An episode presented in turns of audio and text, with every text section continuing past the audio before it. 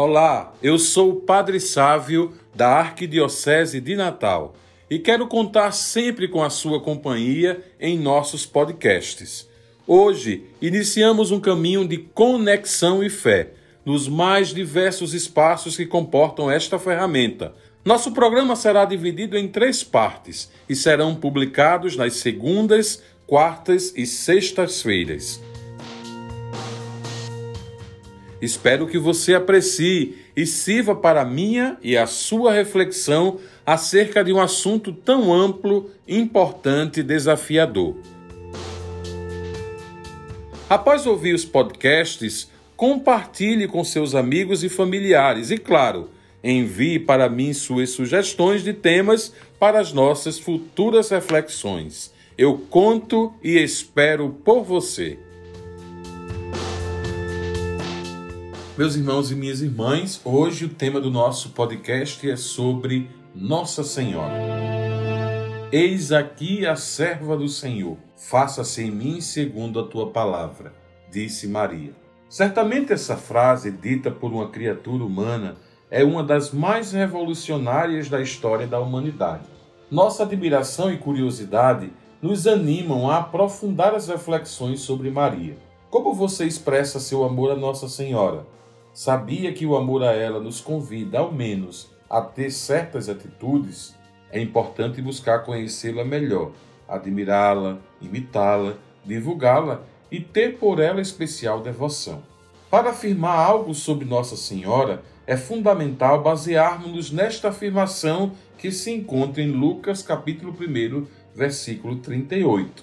Eis aqui a serva do Senhor, faça-se em mim segundo a tua palavra. A resposta de Maria ao anjo revela toda a sua pessoa e o seu coração. Com este gesto, ela entregou todo o seu ser à vontade de Deus, mesmo sabendo que enfrentaria uma questão complicada para a cultura judaica. Ela acolheu o pedido de Deus.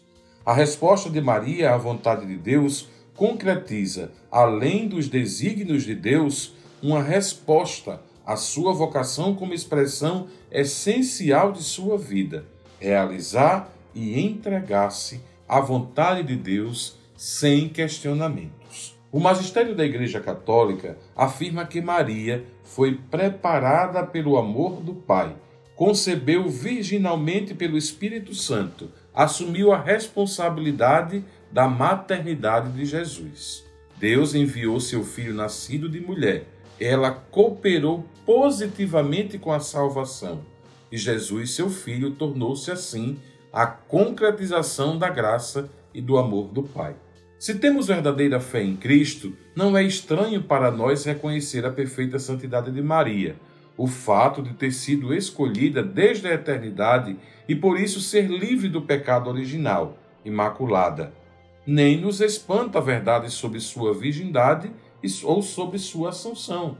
São essas as verdades que a Igreja afirma como dogmas marianos, reconhecendo que a sua livre decisão de aceitar o convite de Deus para ser mãe do Salvador mudou o rumo da história. Essa decisão expressa a grandeza do coração, da alma e da fé de Nossa Senhora. Sua vocação, o chamado divino sobre sua vida e sobre a sua história, realizam-se através de sua resposta corajosa, resposta ao chamado de Deus, feita com plena liberdade e amor, mesmo que em um primeiro momento tenha havido medo e indecisão. Com o seu sim, ela aceitou acolher a dor e o sofrimento de uma vida terrena, mas obteve a certeza da presença do amor grandioso do Pai que a acompanharia. Acompanhou seu filho em todos os momentos, sofrendo inclusive com a paixão e morte do filho. É admirável essa mãe dolorosa que compreendeu também a resposta exigente do filho do Pai. Faça-se em mim segundo a tua palavra. Depois da ascensão de Jesus, ela acompanhou os apóstolos nas orações, aguardando a vinda do Espírito Santo. Assim, a mãe de Jesus tornou-se também mãe da igreja, mãe dos apóstolos, mãe nossa, mãe dos fiéis que a invocam com títulos diversos. Ela, por ser mãe de todos nós, nos auxiliará em nossa busca de unidade e de vivência comunitária. Maria é para todos exemplo e modelo de resposta aos desígnios de amor do Pai. Cada pessoa é chamada a ser cristã, acolhedora e seguidora de Jesus Cristo, como Maria, e a concretizar o chamado à própria vocação com a construção de uma vida conforme o amor de Deus. O caminho percorrido por aquela jovem de Nazaré é o modelo de construção do caminho na fé de qualquer pessoa. O canto do Magnífica mostra Maria como mulher capaz de comprometer com sua realidade e diante dela ter voz profética. A devoção a Maria entre os católicos se deve à fé na divindade de Jesus, que, mesmo sendo Deus, encarnou-se assumindo a realidade humana. Nossa devoção a Maria, alimentada de diversas formas, nos dá a certeza de que Deus está sempre por perto em nossa vida para iluminar o percurso de construção pessoal de uma resposta de filho. O reconhecimento da presença materna de Maria se desenvolve a partir das celebrações litúrgicas e das diversas expressões de piedade popular.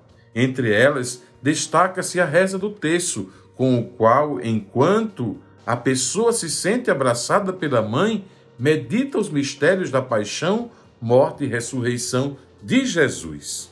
De grande valia também são as celebrações e as festas marianas, as peregrinações aos santuários de Nossa Senhora, as procissões em sua homenagem. Ao mesmo tempo em que a comunidade, em suas orações, apresenta Maria, ela, como também aquela que soube fazer a vontade do Pai. Maria é a jovem do sim, da fidelidade, da responsabilidade, da coragem, do serviço. Ela deve ser cada vez mais não somente amada, mas conhecida.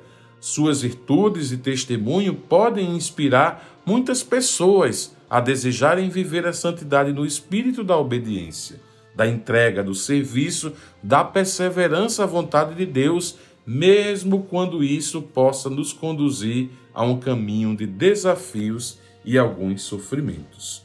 Maria é referência segura para todas as pessoas. Sua materna e constante intercessão foi o precioso presente que o seu filho na cruz nos deixou. Ajudamos-nos mutuamente quando estamos tendo Maria como nossa mãe, que ela possa também interceder por nós junto a Deus. Até o nosso próximo podcast Deus lhe abençoe.